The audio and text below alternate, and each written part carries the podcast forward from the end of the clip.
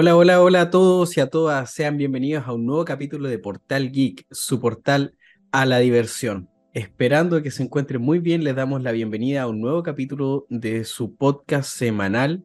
Pero antes de comenzar con este nuevo, capítulo, nueva entrega, nos gustaría expresar un pequeño mensaje. Queremos desear y expresar nuestro apoyo a todas las personas que están pasando por una situación difícil debido a la contingencia nacional que está pasando en nuestro país actualmente. Esperamos que ninguno de ustedes se haya visto afectado o afectada debido a todo lo que está ocurriendo acá. Eh, esperamos que se encuentren muy bien, esperamos que no les haya pasado nada malo. Y luego de ese pequeño mensaje, eh, me gustaría presentar a mi, a mi amigo, a mi compañero de podcast. ¿Cómo están, Marcelo?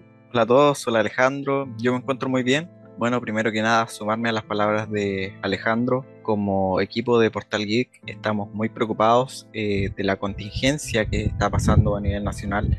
Los incendios son una cosa terrible, hay familias que, bueno, han perdido todo y nosotros como equipo de trabajo no queremos quedarnos atrás, queremos desearles y mandarles toda la fuerza a todas las personas que estén sufriendo. Recuerden que si pueden aportar a bomberos o a cualquier institución que esté recolectando ya sea dinero, agua o alimentos no perecibles, toda esa ayuda sirve y es bienvenida. Un abrazo a toda la gente que lo está pasando mal y esperar que por lo menos con nuestro contenido apoyar a distraer a esa gente o apoyarlos de alguna forma, ya que sea moral o, por lo menos con, con, una sonrisa. Y eso, pues Alejandro, eh, yo estoy muy bien, gracias a Dios, mi familia está muy bien.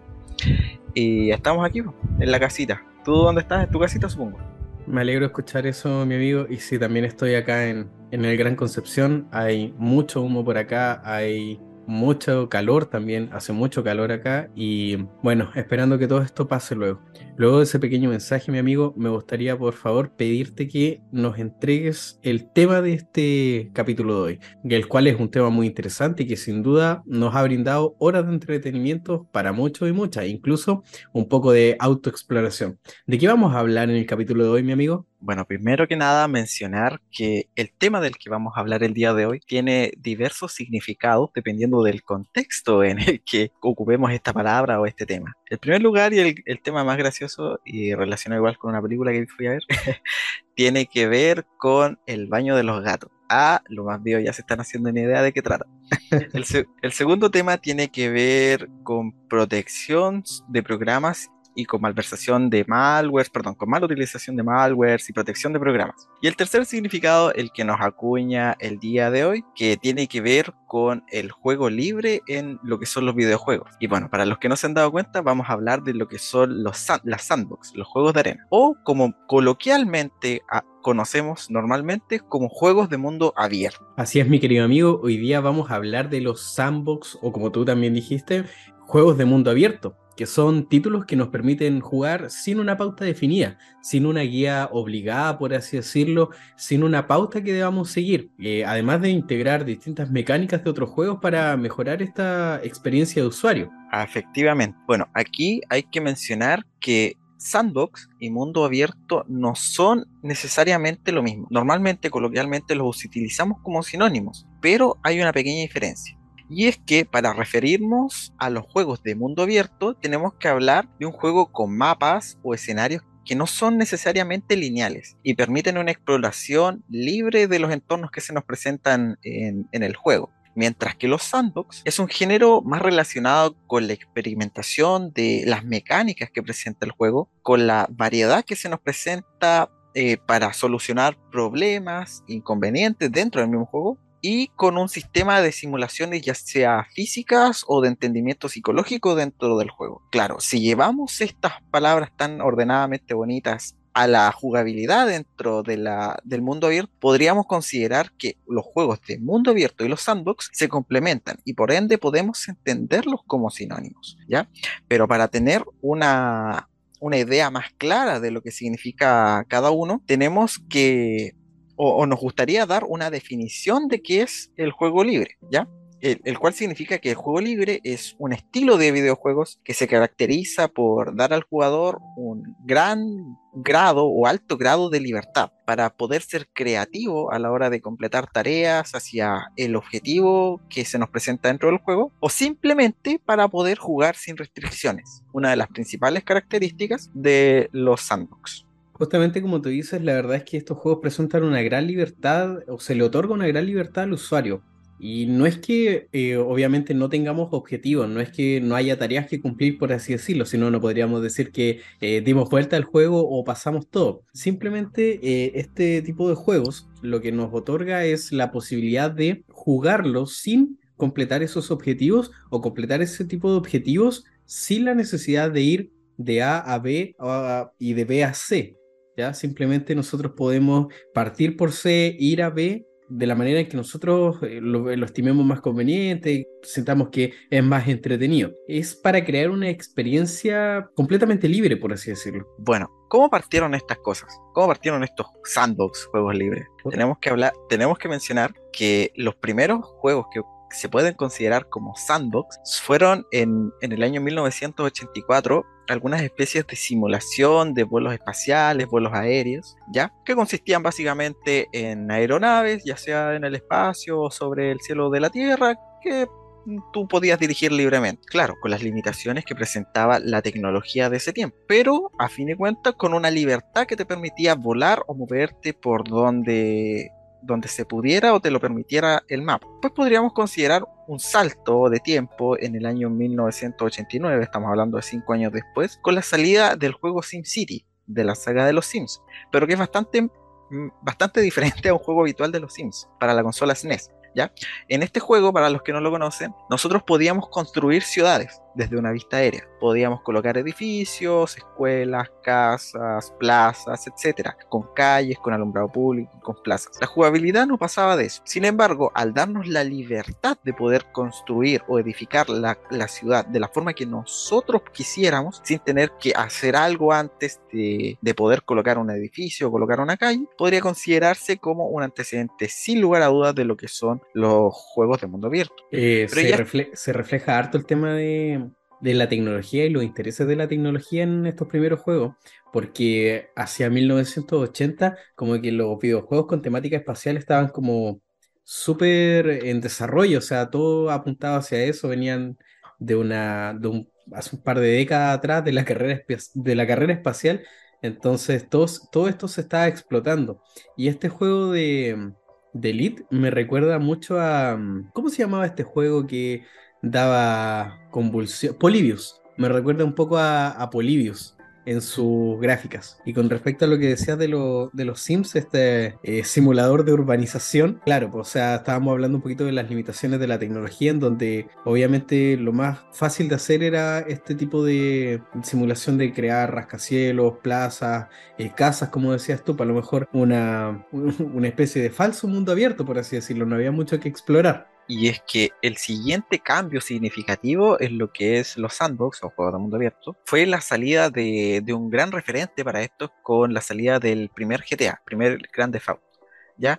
Donde se nos presentó una exploración urbana con misiones, con capítulos o con misiones especiales dentro del juego, pero que no limitaban la libertad del jugador para eh, explorar o para moverte por, la ciudad o por los mapas que se nos presentaba en el juego. Sin embargo, en el año 2001 se culminó, desde mi punto de vista y desde el punto de vista de mucha gente, el término de juego abierto o de sandbox con la salida de la tercera entrega de Grand Theft Auto, que la primera entrega, entre paréntesis, en 3D de los GTA, donde sí o sí se estableció, por decirlo de alguna forma, un parámetro estándar de lo que era un juego abierto, de, lo, de la libertad que se que te permitía un juego con esas características, ya sea en exploración, ya sea en jugabilidad, ya sea en skins, ya sea en misiones alternativas diferentes a las de la línea principal del juego y que sin duda alguna, como estaba mencionando, marcaron como un antes y un después.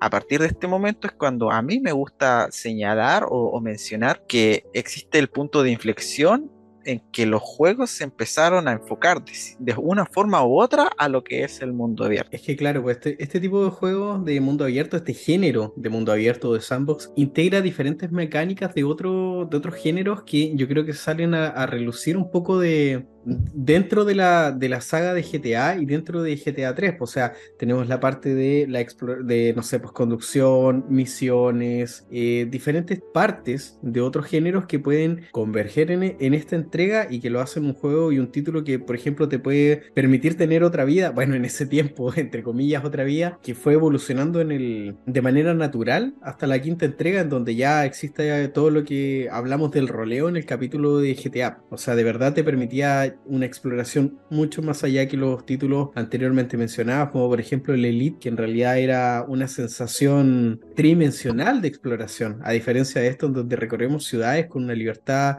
completamente establecida y que no necesariamente tenemos que cumplir estos objetivos que nos da el, juego de inmediato. O sea, no es que, por ejemplo, la libertad de exploración venga luego de cumplir todas las misiones del juego. Y bueno, y para terminar un poquito la línea de lo que veníamos hablando del paso del tiempo, eh, otro juego que, es menester mencionar, que, podríamos considerar como igual uno de los puntos de inflexión eh, dentro de lo que es eh, la sandbox, es el juego o los juegos, porque no hay solamente uno, de Second Life, que aparecieron aproximadamente entre el 2003, 2004 y 2005 juegos donde uno podía simular una vida alterna, que era algo relacionado con lo que estaba mencionando Alejandro. Y claro, esto se fue avanzando a un nivel en el que, claro, tú podías simular una vida distinta a la que tú tenías y que, bueno, tiene, esto da para, para muchos temas, incluso tiene análisis por, por youtubers, por streamers bastante conocidos como Yo me acuerdo que Dross, Dross fue el, el que le vi estos videos y la verdad es que le dio un, un enfoque súper tétrico a Second Life.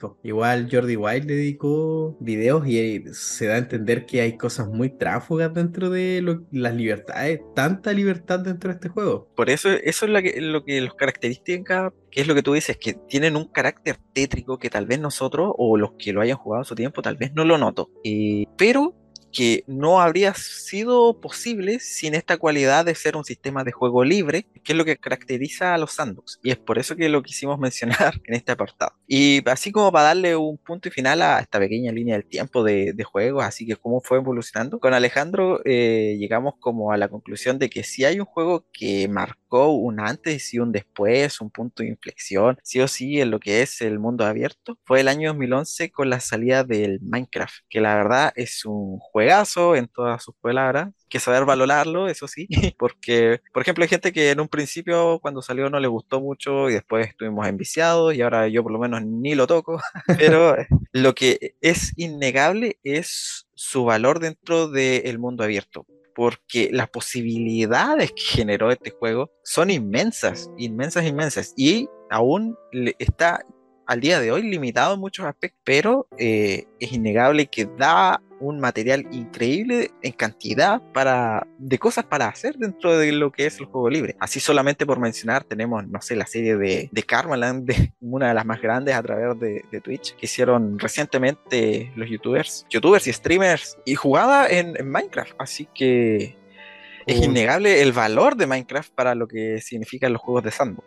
Hubo un tiempo en donde literalmente Minecraft significaba libertad dentro de un juego. Era como el epítome de lo que significaba libertad dentro de un juego. Lo que tú quisieras hacer lo podías hacer en Minecraft y hasta el día de hoy eso es posible. ¿Has visto estos videos en donde, bueno, en, saliéndonos un poquito del tema, donde hacen computadoras, calculadoras, todo funcional? Ese es el nivel de libertad que te, te ofrece Minecraft. Y todo lo que estábamos conversando con anterioridad de que no existe una línea preestablecida obligada dentro de este juego que te diga, primero tienes que hacer esto, primero tienes que eh, luego tienes que hacer esto y tercero esto para poder avanzar A, para ir a B y para ir a C. No, o sea, hay, hay gente que en este juego eh, inicia y ya está en el, end matando al dragón a los 5 minutos. Pero es, eh, es verdad que hay que destacar que, por ejemplo, este libro de recetas que aparece ahí, te guía de cierta manera. Si hay objetivos para cumplir, si hay cosas que hacer que están establecidas, pero que no necesariamente tienes que hacerlo de forma obligada para ir a una historia alterna. No es un postgame de Pokémon, por ejemplo. Es como la libertad hecha juego. Y al igual que Marcelo, yo opino que este es el juego, el, rey de los sandbox, por así decirlo. Pero bueno, ya que estamos hablando de tanta libertad, eh, ¿cómo es que nacen estos juegos o por qué nacen estos juegos? Es menester mencionar que este tipo de juegos nacen o aparecen con con la finalidad, con el objetivo de propiciar no otra cosa que la imaginación y la, propia creatividad del jugador. Investigando para, crear este, este, capítulo del podcast, Alejandro principalmente encontró una información eh, muy importante y es que existen historiadores enfocados en lo que son los, los sandbox. El historiador de juegos Steve Breslin describe eh, la metáfora como un niño jugando en una caja de arena produciendo un mundo de arena. Y yo lo considero esto muy entretenido y muy coherente con lo que es la definición de Sandbox, de, la libertad que nos presentan estos juegos. Porque claro, si lo llevamos a la práctica que nos, que nos presenta Steve de esta metáfora, de un niño en una caja de arena puede crear ciudades, carreteras o lo que le presente su imaginación dentro de, la caja de arena, de, las posibilidades que les presentan este, esta tierrita del mar. Sin embargo, guarda relación con lo que podemos hacer en, los juegos de sandbox porque nosotros decidimos qué hacer, decidimos el orden con el que lo vamos a hacer, claro, dentro de las posibilidades y limitaciones de cada juego, tenemos que hablar que todavía no hay un sandbox perfecto, pero eh, que sin embargo sin duda describe muy bien esta metáfora que dice el historiador Breslin. Sin embargo, estos juegos tienen sus puntos buenos y puntos malos. Justamente como dice Marcelo, eh, investigando acerca de todo este, este género de videojuegos, nos dimos cuenta que hay un montón de literatura literalmente especializada en este género, lo cual nos sorprendió bastante, debido a que este género particularmente de videojuegos está muy ligado a la educación, lo cual nos sorprendió, como decíamos, pero al mismo tiempo nos hizo sentido, debido a que la libertad que ofrece para los jugadores, o en este caso podríamos decir también estudiantes, eh, propicia distintas habilidades que son transversales dentro de cualquier sistema educativo. Y esto no, nos recordó igual a lo que había pasado en Noruega, en donde habían profesores de arquitectura que incentivaban el uso, por ejemplo, de Minecraft para poder desarrollar ciertos procesos creativos dentro de la carrera, lo cual nos hizo sentido. Y es verdad, pues esta metáfora es súper buena porque somos nosotros, los jugadores, los que con un par de herramientas que nos entregaron los desarrolladores, por así decirlo, construimos nuestra versión alterna de un juego y al mismo tiempo podemos jugar la que se nos entregó. Pero como dice Marcelo, este tipo de juegos igual presentan un lado negativo. Más que un lado negativo, es una crítica al género como tal. No es que sean un, algo malo per se, sino que existe una crítica por parte de algunos desarrolladores expertos en la industria debido a que se argumenta que este tipo de juegos puede no generar la satisfacción necesaria al carecer de objetivos claros, definidos y súper guiados. Además de que muchas personas han dicho que este tipo de juegos son una alternativa simplista para no tener un desarrollo de guion o de trama algo más elaborado, lo cual puede desencadenar sin duda alguna en un gusto efímero del juego, eh,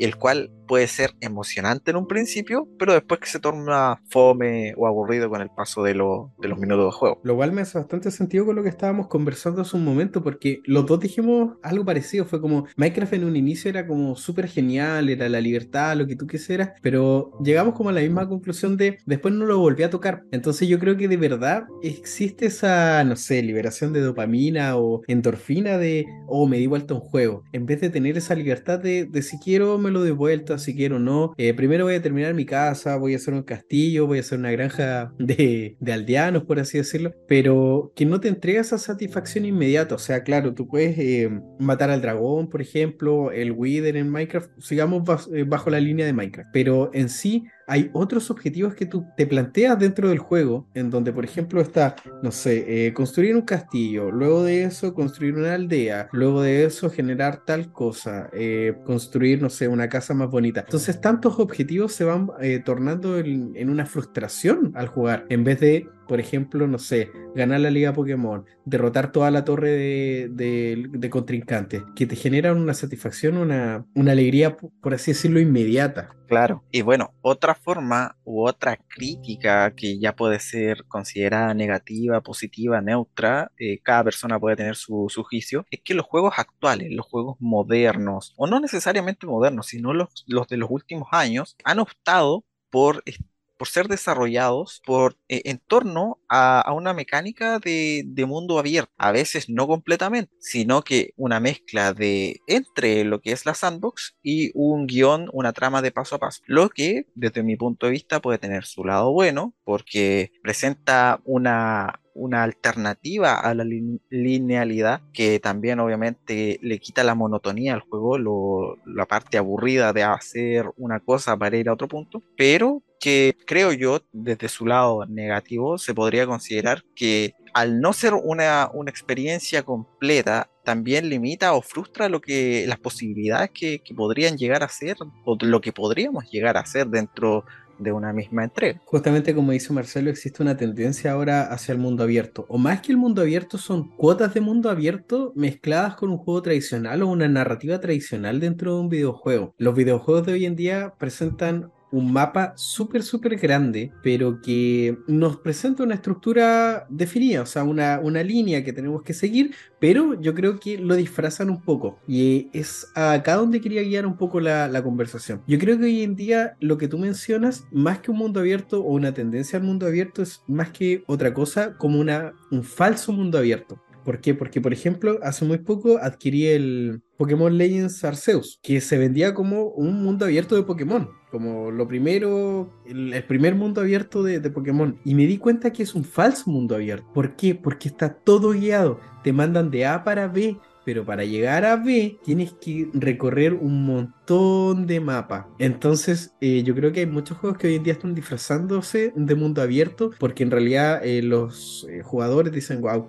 tengo libertad, puedo hacer lo que quiera en la mayoría de los casos, pero en realidad tengo que ir a ese lugar a buscar, no sé, un medallón, tengo que ir a, derrotar a este, a este boss, a este jefe pero que se están, por así decirlo, disfrazando. Alejandro, aprovecho la oportunidad para hacerte una pregunta, eh, que, ah, creo que algo ya lo habías mencionado y es que el juego de The Legend of Zelda Breath of Wild, a ti tú me habías dicho que no te había gustado. Y bueno, eh, una de las innovaciones de este juego es que fue el primer The Legend of Zelda que introdujo el mundo abierto. No sé si nos puedes comentar eh, tus opiniones de, de, si es que lo que no te gustó del juego tiene alguna relación con esto. En particular, no, porque hay hartos juegos de mundo abierto que yo he disfrutado mucho, pero siento que el, el mundo abierto de, de Legend of Zelda de Breath of the Wild o sea, si te gusta la franquicia, de verdad te va a encantar. Es una cosa maravillosa, tremenda, gráficamente es un deleite. Pero en sí no se podría resumir en, tengo que ir a un templo a buscar una pieza para mejorar, hacer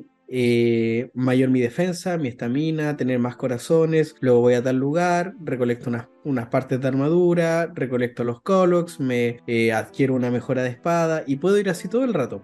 Y por ejemplo, si te gusta la exploración más del mundo de, de, Zelda, de todo lo que el lore de esto tiene, va a ser muy entretenido, pero en realidad he visto videos de gente que termina el juego en 5 minutos. Entonces, no, pero igual es una exageración, 20 minutos. Pero se podría resumir en eso. Pero hay muchos jefes que, por ejemplo, son súper difíciles y que lo único que tienes que hacer para poder ganarlo es, pucha, ir a un templo, recolectar una cosita, mejorar tu vida y así. Y hay, no sé, 200 templos. Entonces, eh, ¿qué es la realidad de este mundo abierto? ¿De verdad tienes la posibilidad de explorar eso? ¿O literalmente te están dando 200 mini tareas para que tú pases el juego? Ahí está la, crítica. Un análisis bastante constructivo y ácido. Y, sí, esa es la palabra. Y ácido. A más de alguno no le va a gustar esto. Sí, probablemente. Pero bueno, eh, hay que esperar la salida este año de la continuación para, para ver si la opinión cambia o si solucionaron estos problemas, eh, eh, problemas entre comillas, o si es que la opinión de, como, de muchos o, como, o, la tuya por lo menos se mantiene o cambia. Y ya que estamos hablando de juegos de, de sandbox, de mundo abierto, ¿qué te parece si empezamos a mencionar algunos jueguitos de, de, de sandbox? Pero, pero real sandbox. sandbox sí, de verdad. Sí, pues de, verdad, pues no, no esos que estábamos mencionando que son a medias o falsos sandbox. Como, bueno, ya, ya hemos hablado harto de Minecraft, yo creo que lo vamos a mencionar así por encimita porque como venía diciendo Alejandro, como dije yo igualmente, eh, este nosotros consideramos que es como el padre o el, juego más significativo dentro de lo que es el mundo abierto y el juego libre. Sin duda alguna, tiene la mayor cantidad de características que presenta o que debe tener un juego de, de juego libre de sandbox, que obviamente no tiene todo, porque bueno, es un juego que salió el año 2011, que ha tenido sus actualizaciones, pero que para mantener su jugabilidad dentro de los parámetros del mismo juego no puede innovar o, añadir cosas bastante más exóticas de las que ya tiene. Eh, no sé si quieres mencionar algo más acerca de Minecraft, porque bueno, ya hemos mencionado bastante, pero siempre hay opiniones distintas. Es un juego que me ha gustado un montón y a muchas, a miles de millones de personas le ha gustado también y que ha ido evolucionando de la, de una manera positiva, a pesar de que la experiencia mejora un montón cuando se agregan mods, ¿cierto? Estas modificaciones, paquetes de, mods, y que de hecho Minecraft ha ido como actualizándose y agregando de hecho estos pequeños mods. Eh, es un juego muy entretenido, es un juego para relajarse. Por eso mencionábamos en, al principio del capítulo que hay muchos juegos que están orientados incluso como a la autoexploración, pero de uno mismo. Ya, obviamente, va autoexploración.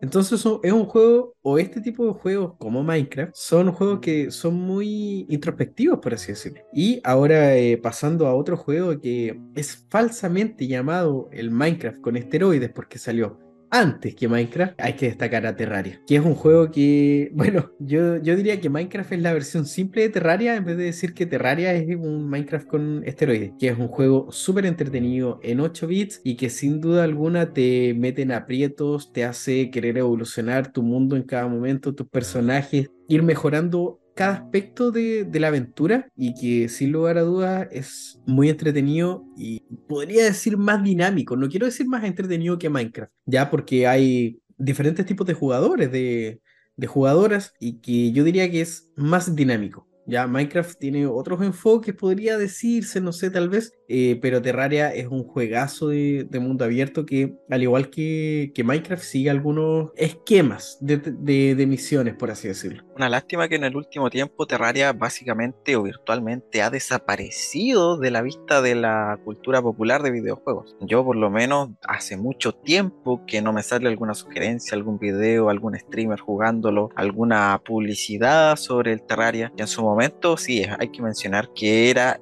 o puede considerarse un predecesor del Minecraft. Lamentablemente es un juego que estaba, por lo menos por lo que yo he visto, no sé tú Alejandro, está bastante olvidado, está bastante ya abandonado dentro de lo que dentro de lo que es los sandbox. Porque bueno, está, sí, hay, que, hay que mencionar que estamos en, en la era donde los juegos en 8 bits, en dos dimensiones, están prácticamente obsoletos, todos se ah, hacen 3 No, no dejé afuera a Celeste, en lo, cuando hablamos de los arcades, Celeste estaba en 8 bits y fue un, juego del año, un juego indie del año. Por, eso quise decir prácticamente, sí, obviamente siempre, siempre hay excepciones, ¿ya? Pero a lo que quiero ir es que el estándar general de los juegos ahora es hacerlos en tres dimensiones, ojalá cada vez más realistas, con mejores texturas, todas esas cosas. Claro, obviamente eh, dentro de esta misma categoría hay excepciones. Minecraft, por decirlo de alguna forma, son puros cuadritos, por decirlo de alguna forma coloquial, y, y lo mismo que decías tú de Celestia. Pero por, lo, por este mismo factor es que yo por lo menos considero que este juegazo Terraria ya por lo menos ya no se ve. Y, lo que, y es lo que yo considero una lástima, porque la verdad, los que tuvimos la oportunidad de jugarlo en su boom, eh, lo disfruté, por lo menos le saqué todo el juego que pude. Casi sin explotar mi, mi en ese entonces HP que me entregó el gobierno. el PC del gobierno. la verdad es que como dices tú, igual yo Terraria le perdí el tiempo, la pista hace mucho tiempo. Eh, lo último que estuve viendo, por así decirlo, lo último que recuerdo pensando ahora en realidad fue una época en donde estuvo muy, muy de moda la versión para teléfono de Terraria, en donde había muchos niños, mucha gente jugando la versión móvil y de ahí para adelante le perdí la pista en, en PC. Los otros juegos que igual han salido súper entretenidos, por así decirlo, pero al mismo tiempo súper escalofriantes dentro del mundo de, de los sandbox son estos que exploran eh, ambientes muy, muy definidos, como por ejemplo el Subnautica o el The Forest, que han estado, pero full tendencia, por así decirlo, este último tiempo. No sé si has jugado alguno de esos. el The Forest, ese sí es un juego que yo jugué bastante en el tiempo en, el que estuvo el, el hype, porque bueno, cuando, cuando apareció muchos en ese tiempo youtubers eh, hacían streams, los primeros streams de YouTube, o subían sus series de capítulos dedicados a, a, este juegazo que, que, es uno de los que más tiempo le dediqué dentro de la época del 2013, 14, si no me equivoco, en esos años. Es un juegazo, la verdad. Es un juegazo dentro de lo que permite la, jugabilidad que permite el, el, The Forest. Para los que no sepan, en The Forest eh, estamos en, en, spoiler, una península. De hecho, así se llama, se llama península. Pero nosotros creemos que estamos en una especie de isla. No, el juego nos da la, la, la falsa idea, la falsa imagen de que nosotros estamos atrapados en una isla después de que nuestra nuestro avión se cae, tiene tenemos un accidente y una especie de tribus de aborígenes o de... Son no sé cómo llamar. Sí, son caníbales, pero no sé cómo decirlo de una forma que no suene feo. Humanoides. Claro, se, se, llevan a nuestro pequeño hijito. Y bueno, el objetivo del juego principalmente es sobrevivir y eh, empezar a explorar para poder investigar qué pasó con, nuestro hijo. Así que sí, es un juego que le dediqué muchas horas en, ya, ya en el modo solitario y en el modo multijugador con mis amigos. Así que tengo muy buenos recuerdos de él y, no sé si, puedo seguir hablando más de, de Forest porque sería spoilear un poco la, la trama y no creo que sea la idea eso por mucho tiempo jugué ese juego sin saber que había una trama. Yo pensé que era sobrevivir, que era una especie de survival horror y ya, era un mundo abierto en donde tenías que construir y todo y, y nunca, o sea, mucho tiempo después caché que había una historia y donde, y es bien profunda, ¿no? para no andar en spoilers de un juego, pero igual ya tiene harto tiempo, pero es bien antigua, pues, o sea, tú te das cuenta que la historia es profunda, hay harto que, que descubrir, hay mucho que hacer. El otro juego que te mencioné igual, Subnautica, no sé si lo lo he visto que igual explotó en un momento que para los talasofóbicos es el terror y yo por eso nunca lo he jugado.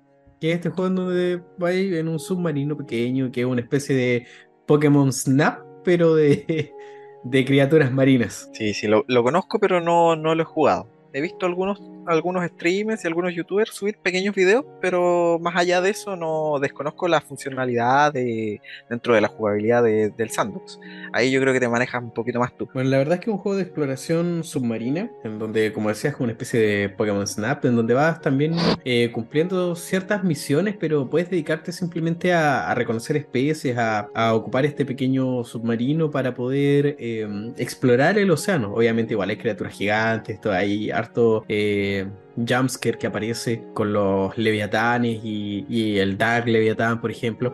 Pero es un juego que sí te atrapa y de mala manera, por así decirlo. Es un juego que puede causarte mucha sensación de claustrofobia y talasofobia. Otro de los juegos que se me viene a la mente, que igual eh, lo, veamos un poco de hecho, pero uno de los juegos que, que me suena mucho a Sandbox, que es también uno de los de los padres es de, de, Elder Scrolls. Ya Skyrim, para los que no lo conozcan como tal así, porque me pasó en un momento que yo pensé cuando era cabro chico que la saga se llamaba Skyrim, resulta que Skyrim solo la quinta entrega. Entonces, igual es un, un juego que ah, grita.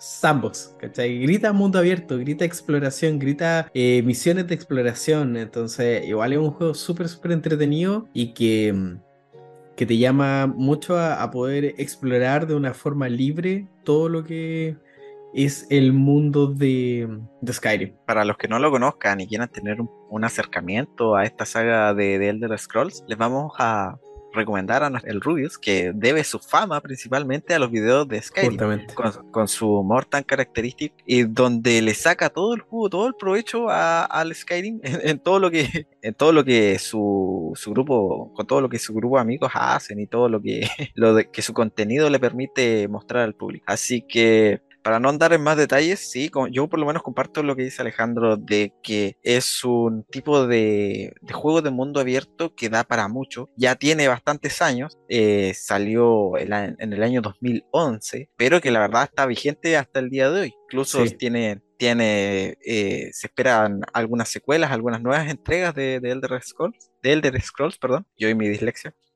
y, y por lo mismo, Así que para no entrar en más detalles, recomendado el canal del, del Ruby para que, puedan buscar. Antiquísimo. A mí me encantan las cinemáticas de, de Elder Scrolls Online. Siento que es mucho mejor que muchas películas medievales. Oye, mi amigo, y bueno, ya saliendo de, de estos icónicos juegos que explotan el género de, de los sandbox, eh, ¿tenéis algunas recomendaciones? ¿Algún juego que tú digas, wow, este juego que tiene esta temática, de verdad me gustaría que alguien lo, lo probase y conociese un poquito de este género? pero enmarcado dentro de este juego. ¿Tenías alguno? ¿Alguna recomendación? Mira, eh, me voy a quedar con dos recomendaciones, muy distintas la una de la otra. La primera, eh, relacionada con el mundo de los superhéroes, que la verdad es uno de los juegos que más tiempo le he dedicado en mi vida. Es bastante entretenido en todo el sentido de la palabra porque te da mucha libertad. Y es el Marvel Lego Super Hero, que si te gustan los juegos de Lego y te gustan los superhéroes, tienes que sí o sí jugar esta entrega, donde eh, hay que hacer una distinción. Están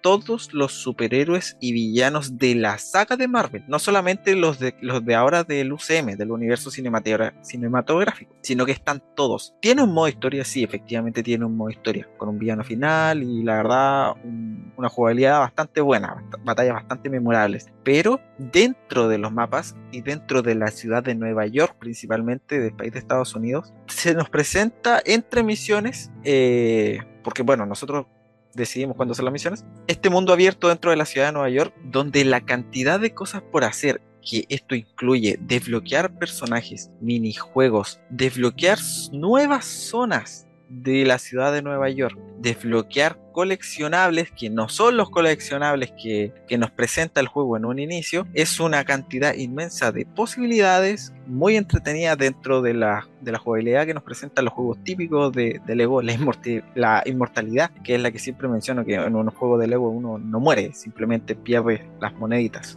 Y bueno, saliéndome de la temática de los superhéroes, bueno, también mencionar brevemente al juego de Spider-Man, eh, de Marvel Spider-Man, que salió para PlayStation 4, PlayStation 5, un juegazo en todas sus letras, eh, que también tiene características de sandbox. Pero bueno, eh, saliendo de los superhéroes, el otro juego es una de las últimas creaciones de Hideo Kojima, un juego no exento de polémica, que es el de The Stranding. Un juegazo, por lo menos desde mi punto de vista, es una, yo creo que es una joya poco valorada, que bueno, para los que no saben o nunca lo han visto, les recomiendo que, es difícil de explicar, así que les recomiendo es que, muchos no lo entendieron, es que muchos no lo entendieron cuando salió la verdad de la cosa. Sí, la verdad, exacto, la verdad es que incluso yo a veces digo, puta, lo estaré entendiendo bien, así que por eso no me quiero quemar y, explicarles a los escuchas que no lo conocen de qué trata. Pero yo, yo considero que es una joya poco valorada del juego porque las posibilidades dentro del juego son inmensas. Y el, tema característico, por lo que, más me, lo que más me gusta a mí, es que mientras tú vas explorando, vas descubriendo cosas que te vuelan la cabeza, que te dejan con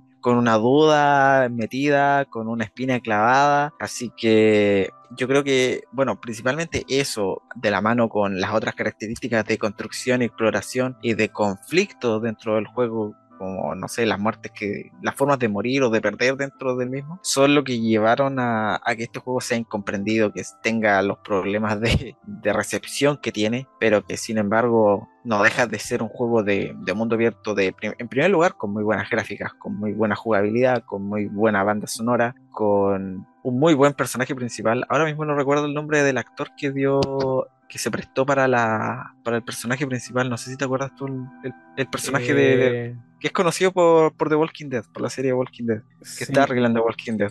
El nombre del actor no lo recuerdo, me, van a tener que perdonar. Pero. Sí, déjame lo busco al tiro. Miren, para nuestros audio escuchas, mientras busco esto, eh, ¿quieren un, un resumen de lo que se trata de Death Stranding? Eres un Rappi en Silent Hill. Eso eres. eso, eso es un resumen. Se llama Norman Reedus. Norman Reedus, claro. Mira, ahora, ahora se, viene a la mente el tiro así como, oh, ¿cómo no te acordáis de ese nombre? Tonto. Pero bueno, son cosas que pasan. Eso es lo que haces tú en Death Stranding. O sea, te mandan a hacer encomiendas en un mundo en donde nada se entiende, hay demasiado, demasiada subjetividad, hay demasiado simbolismo, por así decirlo. O sea, te explican muchas cosas, pero al mismo tiempo lo que se ve es como extraño. Pero eso es como, en resumidas cuentas, lo que es Death Stranding. Y bueno, esas son como mis recomendaciones de Sandbox o Mundo Abierto. Dos tipos de juegos muy distintos entre sí, pero que desde mi punto de vista exploran todas las posibilidades y la libertad que te, que te presenta el mundo abierto. Te fuiste por cosas muy, muy distintas, la verdad. Sí. Oye, ¿y cuáles son como tus recomendaciones o juegos a destacar? Pues apartamos por la otra vereda. Yo me voy a ver por el lado de DC. Ya, pero del buen DC, del DC que vale la pena que obviamente no es el DC de las películas, de las películas live action. Yo tengo que recomendar eh, la saga de Arkham, pero específicamente de Arkham Knight. Es un juego, pero eres Batman. o sea, eso eres. ¿Cachai? Eres Batman explorando toda Gótica, eh, combatiendo el crimen. Obviamente hay misiones, tienes un objetivo final, pero es un juego que es muy entretenido, que sí te pone en las alas del detective murciélago, por así decirlo, y que te genera más de alguna emoción encontrada, pero sobre todo, eh, no sé, una sobreexcitación que lo hace muy, muy entretenido. Y bueno, otro de, porque voy a cerrar con, con mi juego favorito, de hecho, eh, otro de la, de la de las recomendaciones que le puedo hacer a, todos los escucha los y las, es uno que va de la mano con uno de tus universos favoritos, literarios como cinematográficos, que es eh, Las Sombras de Mordor, Shadow of Mordor. Es un juego donde, donde, tú estás en la Tierra Media ya, en la Tierra Media de la tercera edad, en donde te vas a combatir, te vas a descubrir todo el mundo de, del Señor de los Anillos, pero desde una perspectiva tuya, o sea, eres tú en la Tierra Media, no eres Puente tú, eh, Sam, no eres eh, Frodo, no hay ningún anillo que tirar, eres tú recorriendo las aventuras que puedes tener una persona que vive en esta tierra que es muy, eh, no sé, eh, climática, por así decirlo, eh, anticlimática, o sea, o puede estar todo muy bien o todo muy mal, tiene mecánicas interesantes que en lo particular, quiero aclarar esto, en lo particular vi primero aquí que en otros juegos. No quiere decir que en otros juegos hayan salido eh, antes o después, sino que yo particularmente lo vi primero en este juego, que es la temática de esta como de división de la alma, en donde sale como un personaje, no sé si es una proyección astral, eso es, de ti mismo, en donde combates y recolectas almas, y lo vi en, en este primero. Y bueno, para cerrar, eh, obviamente tengo que recomendar The Witcher 3, de The Wild Hunt, que es un juegazo, es, no sé, la contraparte, o quiero, no, no, es contraparte, es em, algo parecido a lo que era Skyrim, pero dentro del mundo de The Witcher es un juegazo de mundo abierto que te tiene atrapado de pie a cabeza, o sea, toda la, el, el bestiario europeo es tremendo dentro de este juego. También hay parte del bestiario norteamericano. Entonces te mantiene atrapado toda la historia. O sea, si leíste los libros como yo, si te viste la primera serie y bueno, la segunda también, eh, te va a dejar atrapado de pie a cabeza. El 1, bueno. El 2, eh, El asesino de reyes, tremendo. El 3 ya es una obra. Por algo fue, tuvo 11, o sea, 10 más 1 premiaciones a nivel mundial. Es un juego que siempre recomiendo. Y está para todas las plataformas y de hecho en, en Steam está como a 7 lucas y cuesta como 400 pesos cada DLC. Oye, tenía entendido que este juego iba a recibir una actualización gratuita. Eh, sí, de hecho van a salir remasterizaciones de los primeros también, así que estoy a la expectativa de todo esto. Se está haciendo la remasterización del 1 ahora y que ojalá salga para Switch porque mucha que, que me ha gustado. Una anti-recomendación, que lo van a ver más adelante, Pokémon Leyenda Terceos. Oh. un juego que la verdad eh, voy a jugar para hacer la cápsula y para conversarlo. No sé si es que lo vamos a hablar en conjunto, pero es un juego que me a cada paso que doy es como. Bueno, cuando.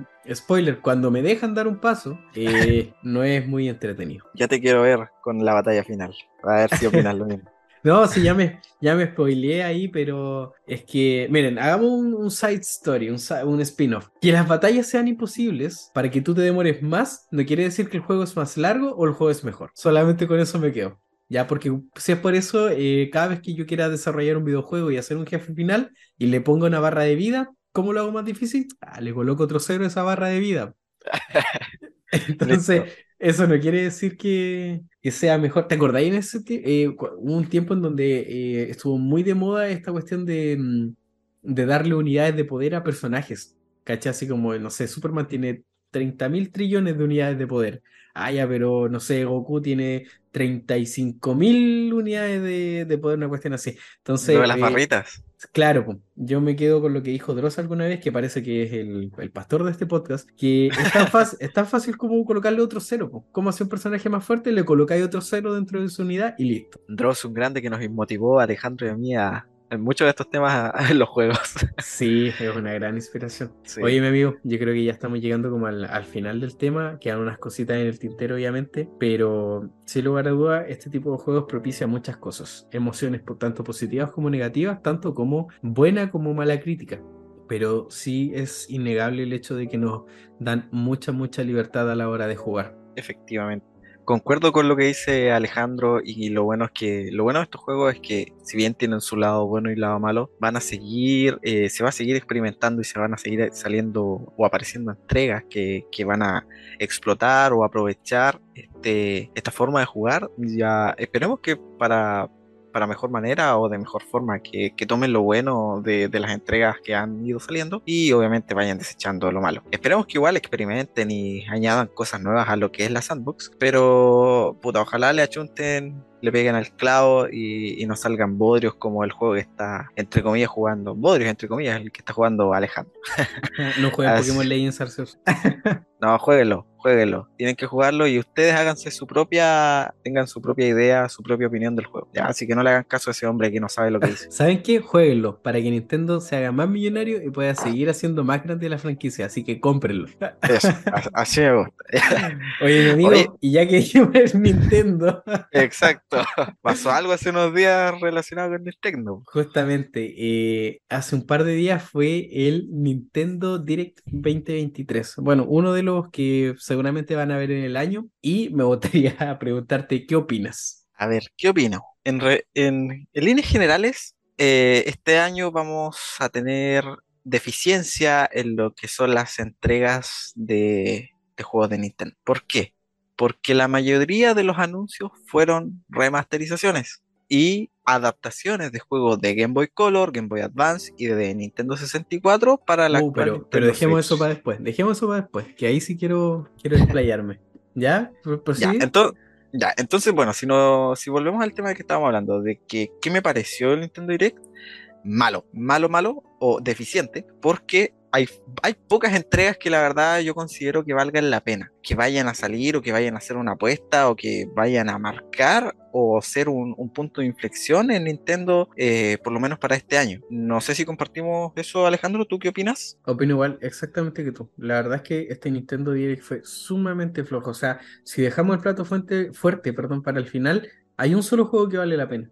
Eh, dos, dos, ya dos, pero la verdad es que estuvo bastante flojo. O sea, están vendiendo prácticamente solo DLCs dentro de, de esto, siendo que Nintendo antiguamente gozaba de una gloria tremenda para sus eventos y que estos eventos eran sinónimo de, de innovación. O sea, antiguamente Nintendo hacía un evento y el evento marcaba la pauta de la industria de los videojuegos. Yo me acuerdo muy claro del del evento, porque obviamente me, encantó, porque lo tuve que ver para la cápsula, del evento donde salió The Luis Mansion 1 junto con el GameCube y la industria de los videojuegos tembló, tembló por lo que hizo Nintendo. Aquí, aquí no tiembla nadie. Es que bueno, hay que hacer el símil igual de que cuando salió la GameCube, la GameCube era tú, lo sabes mejor que nadie, una consola que, tiraba mucho, que corría mucho y que las capacidades que presentaba o los parámetros que, venía a presentar eran parámetros muy elevados a lo que se tenía en consideración para esa época. Entonces, claro, marcó Nintendo con la, con la salida o con el anuncio de salida de la GameCube y de Luigi's Mansion un punto de inflexión en la industria que uno espera, Nintendo o, espera que mantenga o que,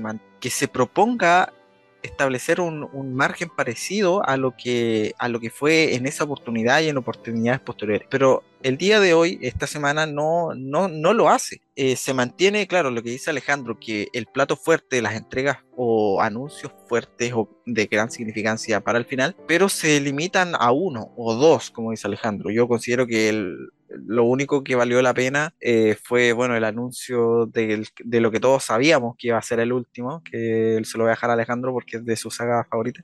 Pero más allá de eso, eh, fue un Nintendo Direct, eh, por lo menos que yo considero decepcionante. Bueno, resumiendo, o sea, va a salir el Pikmin 4, que es un juego que yo creo que sí tiene tiene público, tiene adeptos, por así decirlo, pero que en realidad no es un juego no me arriesgo a decir así ultra entretenido, pero podrían haber sacado algo mejor. Eh, sale Samba de Amigo y Party Central, que lo personal, esto sí que nunca lo había escuchado, pero eh, es un juego de la Dreamcast de Sega, ya, pero que no. Yo, yo tuve una Dreamcast y nunca vi este juego sale Sea of Stars Release, ¿ya? Eh, que es un juego indie, que bueno, este sí se ve un, poco bueno, pero a mi parecer se ve un poco entretenido todo, eh, todo lo que a ello confiere, Advance Wars 1 y 2. Y si hablamos de platos fuertes, bueno, como decía Marcelo, está el Tears of Kingdom, que es la segunda entrega del, o la, continuación de, de Legend of Zelda Breath of the Wild. Y salió otro que a mi amigo le podría haber gustado. ¿Qué opinas tú de este segundo de este nuevo lanzamiento? Que no es un lanzamiento como tal tampoco. Tú te refieres al remaster de un juego que a mí me encanta, ¿cierto? Justamente. Para mí eso fue una decepción Eh, bueno, para los que no saben, eh, Nintendo anunció que se va a remasterizar el Metroid Prime, el originario para GameCube, para la Nintendo Switch. El problema de esto es que hay muchos fanáticos de la saga, me incluyo, estamos esperando hace muchos años ya una nueva entrega de, de Metroid que no sale, que no aparece, un Metroid Prime 4 podría ser, o alguna historia alternativa, pero no, no hay nada. Son simplemente remaster de los remaster de los remaster. El Metroid Prime es un juegazo en todas sus letras, pero la verdad es que remaster no, ya, no le llama la atención a prácticamente nadie, porque va a ser el mismo juego con obviamente gráficas mejoradas, música mejorada, pero es lo mismo, entonces no, no calienta a nadie. Obviamente lo vamos a jugar igual, pero no, no deja de ser decepcionante. Alguna vez nosotros dijimos que Nintendo tenía demasiado abandonado esta saga, siendo que alguna vez fue de las sagas que más lo movió. Efectivamente. Oye, y que ya aquí ya entramos en. Esta es nuestra especialidad ya. Esto Si, alguna vez ustedes nos preguntan, oye, ¿y a, qué es lo que más le manejan ustedes dentro de los videojuegos? ¿Qué opináis tú de el Game Boy y Game Boy Advance Pass, por así decirlo, de la Nintendo Switch Online? Puta, yo lo considero igual una especie de, de insulto en realidad. ¿Por qué? Porque te cobran por. Bueno, a ver. o sea, no, si eso está bien, pero lo que te ofrecen, hablemos del contenido, lo que te ofrecen. No, pues es que, es que, ya, está bien. Hay que, ¿Tienes que pagar? Sí, está bien, tienes que pagar. Es su licencia, son sus productos. Pero no hay nada nuevo, son cosas. A ver, ¿de qué estamos hablando? De que se van a incluir juegos, ya sea de la Game Boy y de la Game Boy Advance, para poder jugar en la Nintendo Switch. De hecho, ya, si ya tienes el, el Nintendo Switch Online, online la expansión Pack Online, ya hay entregas que están disponibles para descargar, como el The Legend of Zelda Minish Cap, que yo considero un juegazo. Y, el hecho de poder jugarlo en Nintendo Switch eh, ya está bien, lo encuentro entretenido. Ya no, no, hay gente que no tenemos nuestras Game Boy funcionales o no es lo mismo jugarlo en un, en un emulador. Y si tenemos la Nintendo Switch, poder jugarlo ahí, revivirlo ahí, es, es una gran oportunidad que no vamos a dejar pasar. Pero no quita el hecho de que sea algo que, que no es nuevo, es algo que ya se disfrutó en su tiempo, que ya tuvo su época y que revivirlo, claro, es entretenido, pero que no ofrece nada nuevo. No ofrece una nueva experiencia, no ofrece una nueva forma o algo para agregar a las sagas. Entonces quedas, quedas con, por lo menos yo, quedo con un sabor de boca amargo. ¿Por qué me dan esto pudiéndome dar otras cosas? Ah, como si no tuvieran plata, por decirlo de alguna forma. Como, para como si no tuvieran desarrolladores. Que, Claro, como si no hubiera nadie más en la industria que pudiera desarrollar o crear eh, nuevos juegos, nuevas entregas, spin-offs, y que no sean remasterizaciones. Eso es lo que me tiene como con la bala pasada, con el sabor de boca malo. Mira, para mí esta cuestión fue una, total decepción. O sea, fuera del The Minish Cap que tú mencionas y el Alone in the Dark de New Nightmare, esta cuestión no vale para nada la pena. ¿Por qué? Sacaste un Link's una, una remasterización del Link's Awakening cuando hace un par de. hace un tiempo atrás, ¿ya? Lo sacaste y ahora estás ofreciendo la versión DX o sea, está bien, o sea, los clásicos, la nostalgia, todo lo que tú creas. Pero obviamente el juego, yo jugué el Link's Awakening, la remasterización y es una copia del, DX, entonces no vale la pena. Yo ya no jugaría el DX a menos que de verdad quisiera morirme de la nostalgia. Eh, puta, el Gargoyles Quest, Game Watch, ¿cachai? Eh, puta, Wario la estrella puede ser y el Samus Retor, pero todo lo que tú ofreciste en este paquete ya hay como una versión con esteroides en, tu galería de juegos. A lo mejor si ya, eh, puta, paga esto, te ahorras un par de lucas no compráis un juego independiente, sino que los tenéis todos como en este paquete, pero es lo mismo que un emulador, pues compadre. O sea, todos sabemos que aquí Nintendo hizo una estrategia de negocio de no incluir todos los catálogos de estos juegos por porque era romper o matar la gallina del huevo de oro de hace 20 años, porque si hubiesen incluido la, la saga de Pokémon, esto sería una historia totalmente distinta. Exactamente. Se espera que aparezcan nuevas entregas de Pokémon en los próximos meses, pero ahora, si no me equivoco, no incluyeron ninguna. Ninguna. Así que lamentablemente decepcionados de esta entrega, de este evento en este directo. Oye, mi amigo, yo creo que ya hemos conversado bastante, hemos disfrutado y al mismo tiempo pasado rayos. Así que vamos a ir finalizando esta nueva entrega de su podcast semanal Portal Geek, tu portal a la diversión. Muchas gracias a todos los que llegaron a este, a este punto del episodio. Muchas gracias a quienes nos escucharon y nos acompañaron a hablar un poco de estas cajas de arena. Muchas gracias también por todo el apoyo que han recibido las redes sociales en los últimos tiempos, en los últimos días. La verdad es que eh, hemos estado muy, muy contentos. Sentimos que vamos avanzando muy bien en, en todo este proyecto en el que nos hemos embarcado. Me sumo a las palabras de Alejandro, estamos muy emocionados y agradecidos con la recepción que estamos teniendo en nuestras redes sociales. Y los sumamos, los instamos a que nos busquen, nos escuchen, nos sigan en las redes sociales como Portal Git Podcast, todo juntito, antes era con unos guion bajos por ahí entre medio, no, ahora no, es Portal Git Podcast, todos juntos, en Instagram, en TikTok, en Spotify, en YouTube, en Amazon Podcast, en Google Podcast, en Apple Podcast y próximamente vamos a estar en Twitch. Así que les recomendamos, les pedimos, les sugerimos todo lo, posible que nos sigan en redes sociales para estar atentos a las noticias que, que, les vamos a estar presentando respecto a las transmisiones en Twitch y a la salida de nuevos capítulos. Alejandro, nada más que decir por mi parte, que estén muy bien. Un gusto haber conversado sobre la sandbox contigo en esta oportunidad. Y bueno, reiterar eh, desde de, nombre de Portal Geek y, y, personalmente un apoyo y saludo a las familias que lo están pasando mal. Vamos a salir adelante como país, van a salir adelante como familias, como personas. Un abrazo a todo el mundo. Alejandro, que esté muy bien. Un saludo. Muchas gracias, mi amigo, por acompañarnos en una nueva entrega. Y bueno, sumarme a las palabras de Marcelo. Esperemos que todo esto pase y pase de la mejor manera. Muchas gracias a todos y a todas y nos vemos en el siguiente capítulo.